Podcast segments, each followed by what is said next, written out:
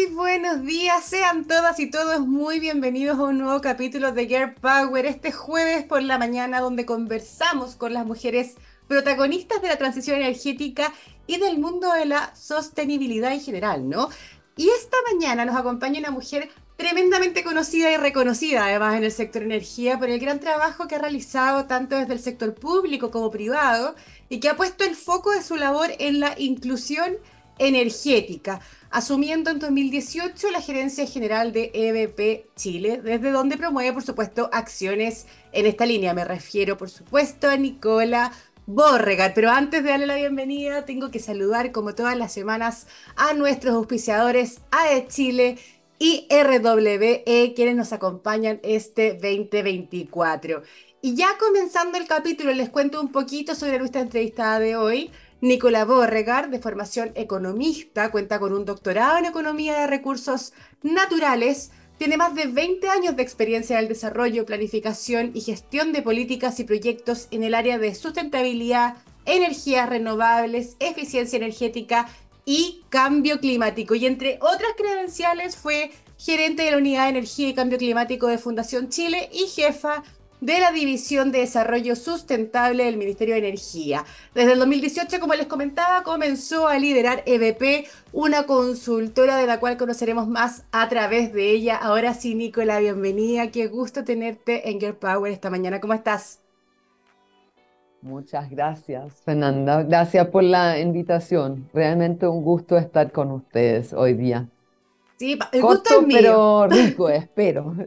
Sí, es cortito, pero la verdad yo le trato de sacar brillo a las entrevistadas porque sin duda tienen muchísimo que opinar, muchísimo que contar. Y quiero partir con, aprovechando, como te decía, el poquito tiempo, eh, que nos cuentes de BP. Dejé un poquito planteada la pregunta.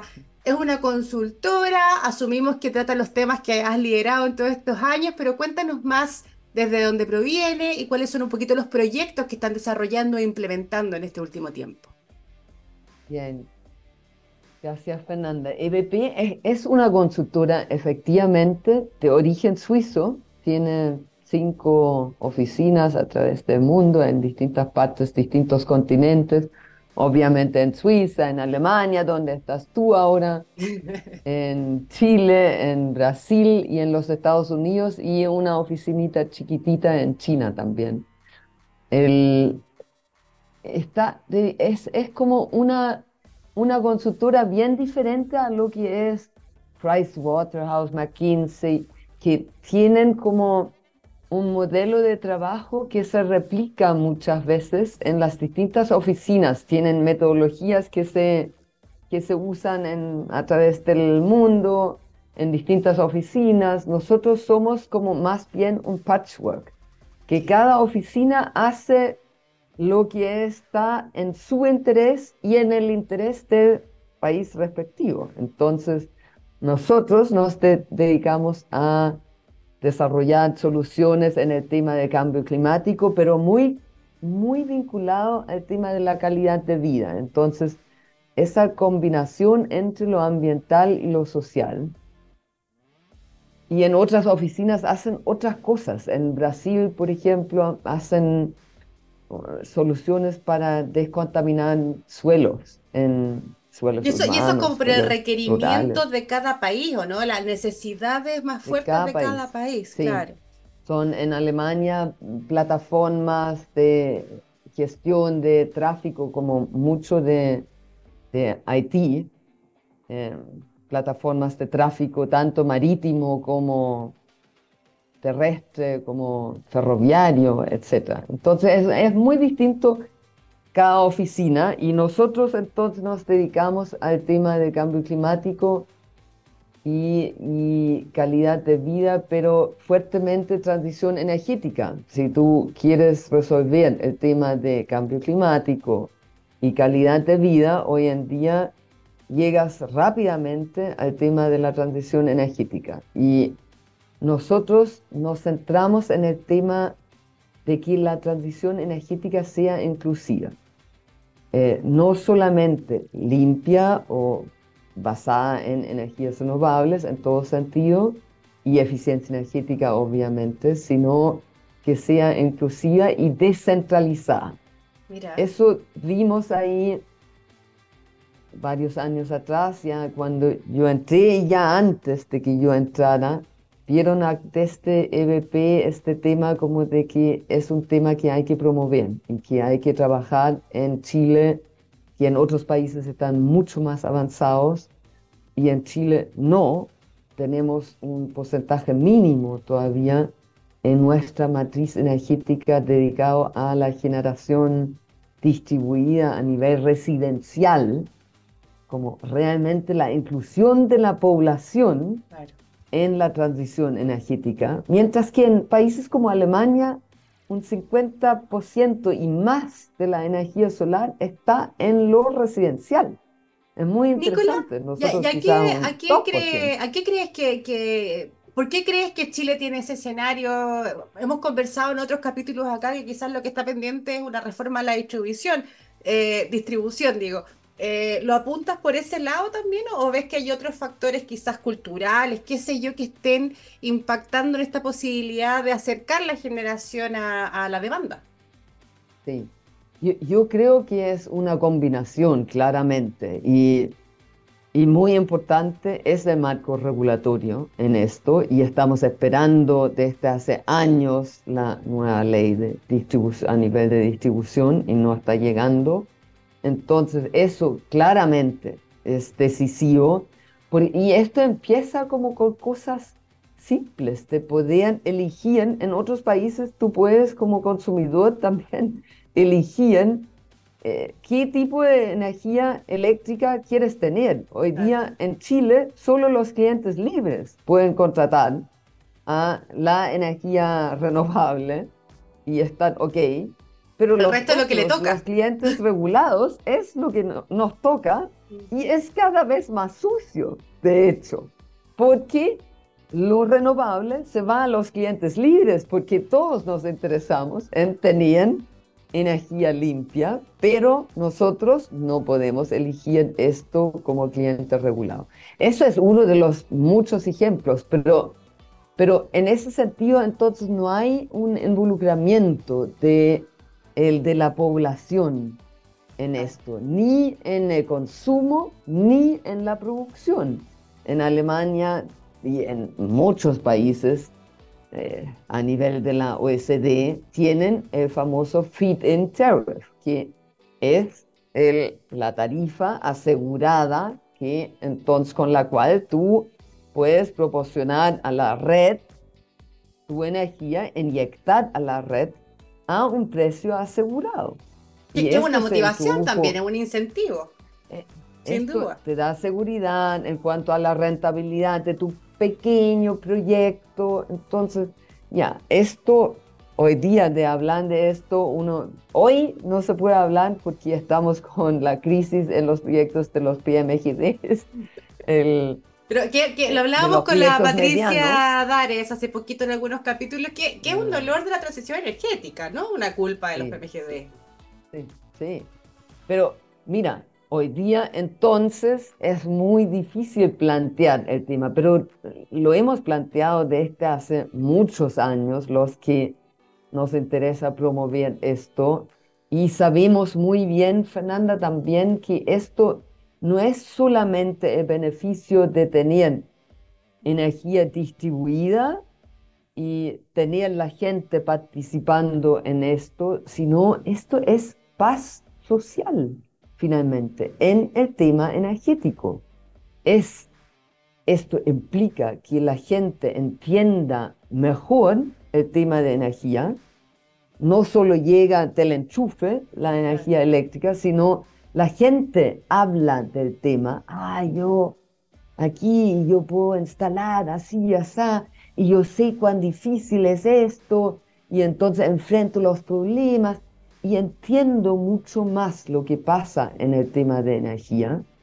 Y entonces también cuando llegan proyectos más grandes, la gente está mucho más consciente, informada, puede participar, puede, está, mira, está involucrada en esto. Y esto es paz social y yo creo que conduce a que se podrían hacer mucho más proyectos necesarios, grandes, medianos y pequeños. eso es básicamente la idea y obviamente el tema más allá de todo esto es también que conduce a mayor desarrollo local. De repente... Ay, te perdí un ratito. Ay, perdón. se nos cortó un ratito, pero volviste. Conduce a un desarrollo local, nos decías. Claro, ahí entonces tienes proyectos de repente en, en pueblos más alejados, rurales, donde tú necesitas un técnico. Porque se instaló energía solar ahí y tiene que proveer energía todo el día, las 24 horas con quizás batería o lo que sea. Pero, pero tienes que tener gente de repente local que va con esto.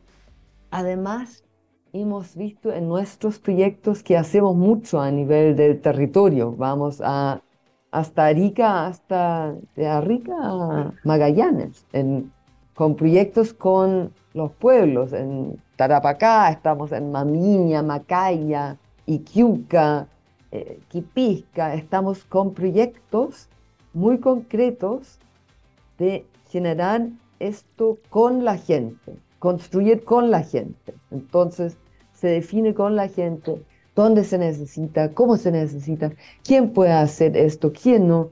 Y sabemos muy bien que en los pueblos hay poca capacidad de repente, en pueblos de 200 personas apenas, que de repente tienen que enfrentar esto y que tienen un problema de gente joven también que ya no está viviendo ahí, gente más mayor, salen de ahí, salen a las urbes, salen a, Santiago o a Iquique o lo que sea, pero entonces esto también ayuda a que se genere una perspectiva, como, hey, el turismo viene con esto, porque yo instalo de repente eh, paneles solares, el primer proyecto a nivel latinoamericano donde se intercambia energía solar entre los vecinos directamente, compra y venta.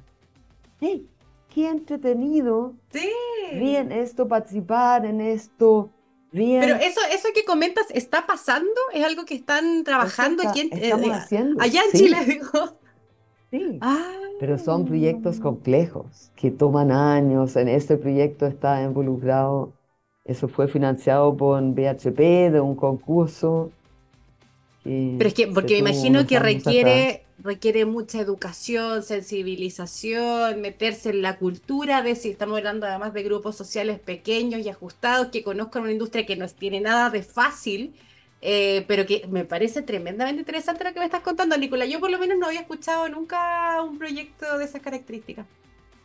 Mucho, mucho, Fernanda. Y, y, uno enfrenta la precariedad entonces, porque ahí, por ejemplo, el pueblo está conectado por una línea desde la mina directamente, que es maravilloso, perfecto. Súper que proporcionó, por un lado, esa oportunidad, esa posibilidad de tener energía y estar conectados, pero por otra parte, entonces tú miras los contratos, las cosas, cómo se ha manejado, cómo se ha medido, cómo se debería hacer, cómo eh, eh, es una gran precariedad mm. que estamos enfrentando a nivel rural, en todo sentido, y entonces tenemos que poner todos nuestra parte. Y parte de eso es energía. Y de inventar entonces soluciones que no son de la red central, ahí está, y, y, se maneja y se controla desde otra parte, sino demos el control también un poquito sobre el destino de esto a la gente. Es que me suena mucho, o sea, me parece tremendamente interesante, no solo lo que mencionas como ese ejemplo, que no lo había escuchado antes, sino que también cuando hablamos de acercar la energía a la gente, de ciudadanizar la energía, muchas veces apuntamos a informar, educar, pero tú estás hablando de que la, ciudadanía meta como las patas en el barro, ¿no? Que, que se hagan parte de, este proceso, que se hagan parte de, la misma industria, tomando la energía y manejándola ellos mismos y generando además educación, capital humano, desarrollo local. Creo que, ahí, hay una patita importante para llevar adelante. Y quizás agarrándome de eso y poniéndote en aprietos ¿Cuáles podrían ser quizás los principales desafíos o barreras que tú visualizas para poder avanzar un poquito más rápido? Ya mencionamos un poco la regulación, que sin duda es una pata que está súper atrasada y que requiere ser retomada rápidamente ese segmento que no está mirado hace rato. Pero ¿qué más? ¿Qué más ves tú como, los como a, nivel local, quizás a nivel Chile? Eh, ¿Dónde nos estamos entrabando ahí? Creo que entrando no es una palabra que exista, pero... Entrampando, eh, sí. Sí, sí, yo creo que, por un lado, en la experiencia internacional se ha demostrado que estos mecanismos como la inyección a precio estabilizado es un game changer, te, te cambia el juego en esto y realmente masifica.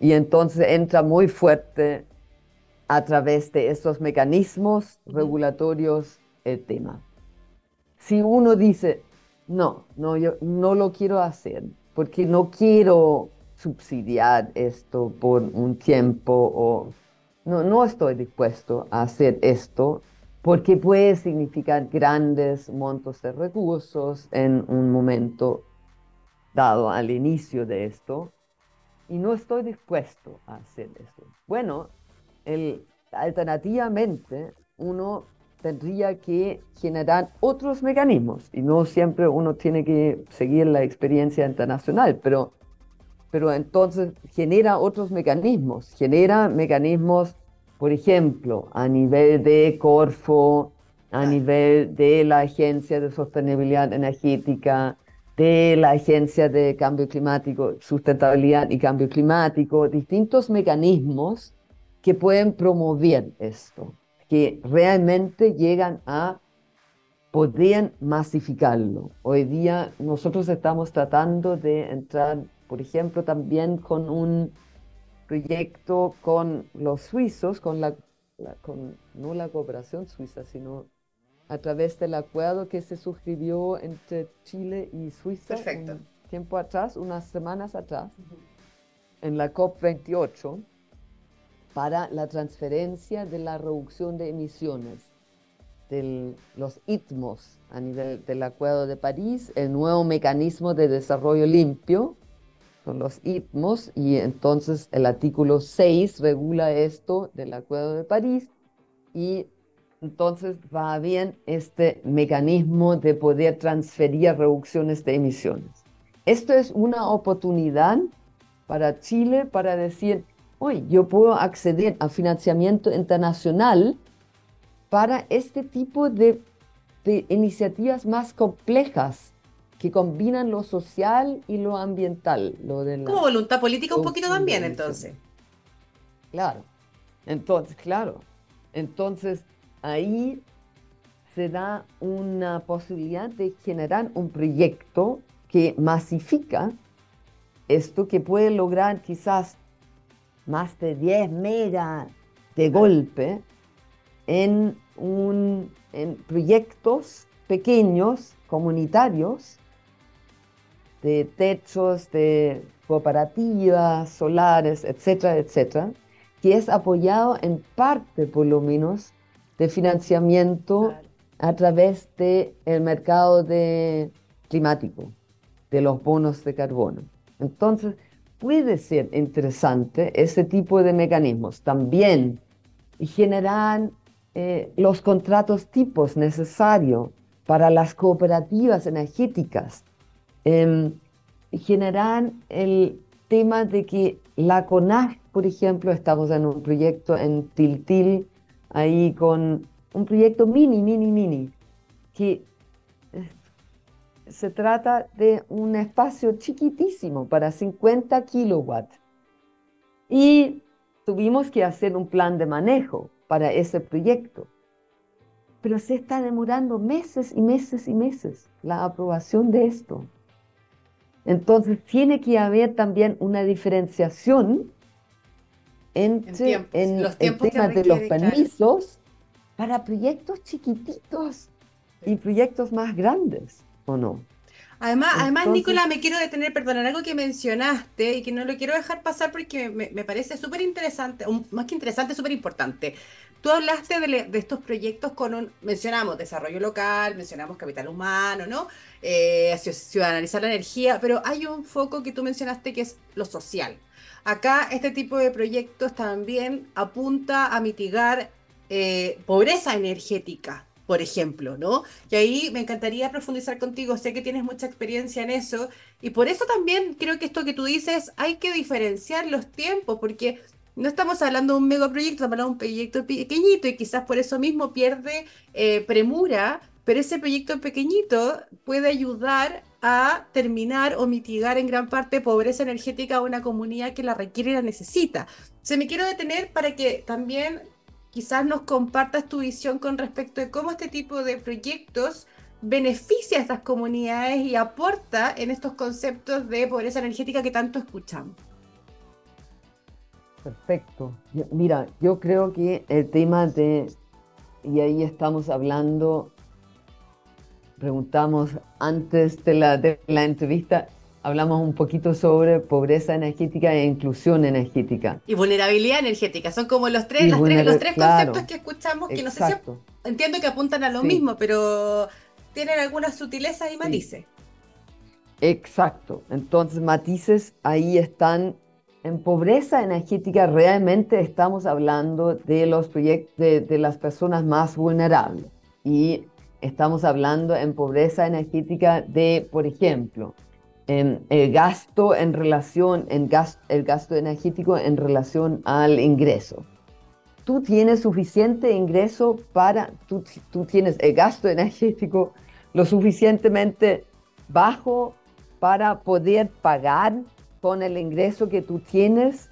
Tú tienes acceso a agua sanitaria caliente, tú tienes acceso a energía eléctrica, eh, tú tienes energía limpia que no te contamina a nivel intradomiciliario, etcétera, etcétera. Entonces ahí estamos hablando de esta fuerte combinación de grupos vulnerables con el tema de acceso a energía limpia.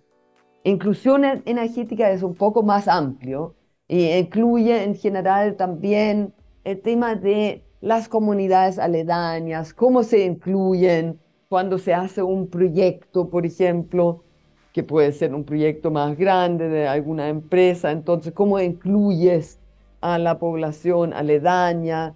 ¿Cómo se genera una comunidad energética que puede generar un proyecto de energía solar, etcétera, etcétera? Entonces, inclusión energética es cómo incluir a la población en general en la transición energética limpia.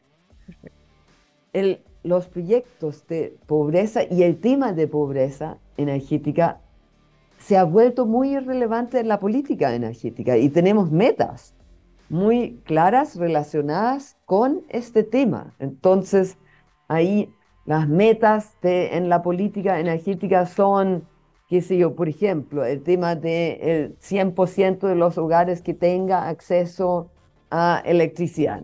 Ya está al año 2030. Eso estamos muy cerca. O el 100% de los hogares tenga acceso a energía limpia.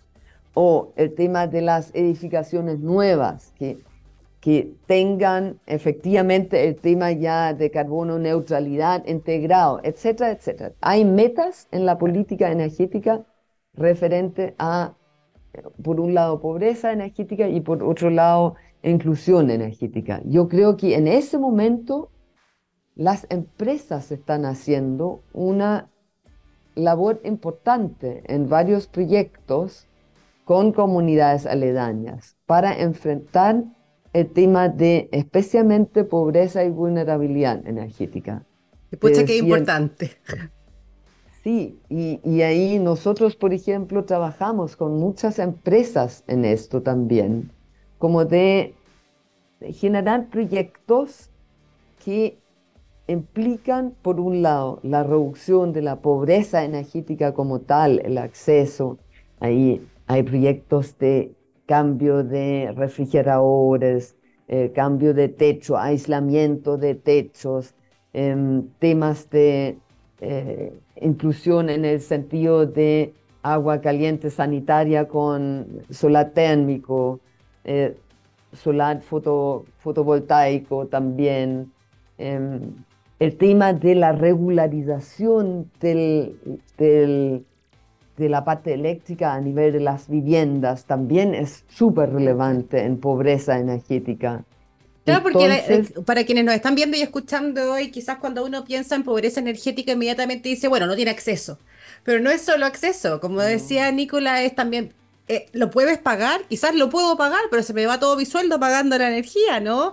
Eh, también es pobreza energética. Y no me acuerdo el número, Nicola, pero hace un año, un par de años, uh, salió un reportaje que decía que el X por ciento, lamentablemente no me acuerdo la fuente, el dato, de los chilenos pasaba frío en el invierno. Que eso también es parte de, o sea, la, todo el, no es normal, no es común que los chilenos o chilenas eh, tengan que andar abrigados con parca en sus casas porque están un poco aislados. Eso también es parte del proceso. Y ahí me quería, me quería quedar contigo, Nicolás, porque estuve mirando. la cifra. Dale, ah, ¿tenéis la cifra? no, mira, 70% de las viviendas no está bien aislada. Cacha, Entonces, es tremendo. El, todavía más del 10% no tiene acceso a agua caliente sanitaria. Y todos queremos tener la ducha caliente, especialmente en el invierno, ¿o no? Si, especialmente para los más viejos, para las guaguas, etc. Eso implica también un, la salud. tiene impacto en salud, consecuencias en ese y salud, eh, ausentismo escolar, está todo vinculado finalmente cuando hablamos de esto. No, yo solo, Nicola, te quería preguntar, como estamos hablando de pobreza energética, de, la, mejora de las viviendas, estuve mirando que eres codirectora desde el 2020 del proyecto CELA, por las siglas en inglés, que en español sería, eh, por lo que leía, y tú corrígeme si me equivoco, fortalecimiento eh, de capacidades para la eficiencia energética en edificios en América Latina. Y me pareció súper interesante porque también apunta justamente a lo que estamos hablando ahora de cómo pensar desde el origen, me imagino, una mejor construcción eh, más eficiente y más sustentable para la ciudadanía. Cuéntanos un poquito de este proyecto. Y si se está implementando en Chile, ¿hay algo en Chile andando de eso?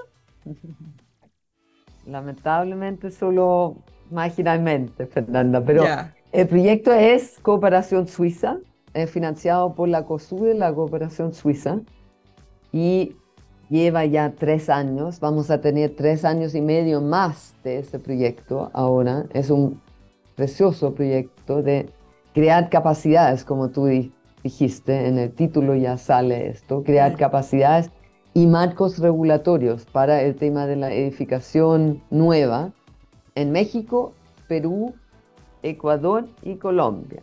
Ya, pero bueno, en esos cuatro eh, países. vamos avanzando la, la región. Claro, vamos avanzando. Y, y, es muy interesante porque Chile ha participado en esos primeros tres años algo, por un lado, como en el tema de los diplomados que ofrecemos ahí para eficiencia energética en la edificación, fue Mira, ahí participaron más de 6.000 personas, 6.000 personas, sí, no, son cifras gigantes ahí. Y obviamente también vinieron de muchas de esas personas de Chile. Entonces fueron capacitadas personas acá, porque fue libre a nivel latinoamericano esto, de libre acceso. El, pero también Chile se ha tomado mucho como país ejemplo en varias cosas, porque estamos un poquito más avanzados en algunos de esos temas. Por ejemplo, el etiquetado de mm. eficiencia energética que tenemos para la edificación en Chile no existe en los otros países de esa forma.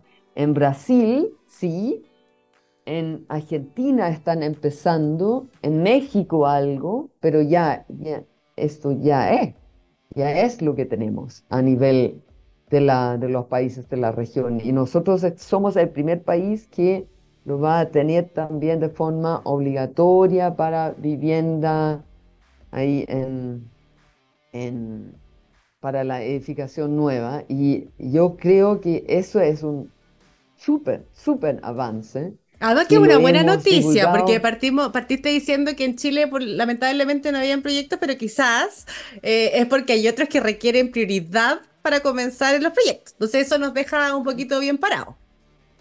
Bien, mira, bien parado. Obviamente el reglamento se está tardando demasiado y todos están Como todo. desesperados. pero, pero dentro de todo yo creo que estamos avanzando en ese sentido y, hay algunas luces que podemos estar bastante orgullosos que, que estamos en ese camino. El, el, otro tema que está avanzando fuerte es la certificación a nivel privado o voluntario. Nos queda muy poquito, Nicolás, así que para, para que alcances a mencionar lo de la certificación, que me parece interesante, pero para que sepas que nos queda medio minutito. Ay, ay, ay. Entonces, ahí la certificación, yo creo que es importante como mencionar que la certificación voluntaria a nivel de edificación, ahí hay distintos sistemas, sellos de LEED, que es el más conocido, pero ahora nosotros, por ejemplo, trajimos Minergie, que es una certificación suiza muy simple, muy clarita, que también se puede usar y va más allá de solo el, tema de la eficiencia energética. Tiene un poquito más de mirada hacia las energías renovables, no a los combustibles eh, fósiles en, el, en la edificación, etc. Así que los invito a todos de participar en estos cambios. En, mira, porque tenemos que moverlo entre todos nosotros, este cambio energético. Al final no podemos esperar que alguien nos diga, ya, aquí está el programa y el subsidio y te doy plata y te doy esto. No, tenemos que movernos todos para que esto pase y que sea inclusivo. Y y una, una, transición energética justa, que es lo que estamos buscando como, como país y como planeta, ¿no? Nicola, ahora sí llegamos al tiempo, te tengo que despedir, me quedo con lo último que dijiste, que lo repetiste en varias ocasiones de, distintas formas. Trabajar en alianza, colaboración, esto es algo que tenemos que hacerlo todos juntos y todos podemos hacer agentes de cambio. Y aquí somos majaderos en Girl Power con lo mismo, pero es necesario que todos pongamos el granito y trabajemos de la mano. Un gusto como siempre, Nicola, haber compartido contigo. Qué rico haberte visto. Y gracias, por supuesto, a todas y todos que nos acompañaron esta mañana de jueves en Gear Power. Somos Gear Power, somos Pollux. Las esperamos y nos esperamos el próximo jueves a las once y media de la mañana. Chao, Nicola, que estés muy bien. Un abrazo. Chao, chao. Chao.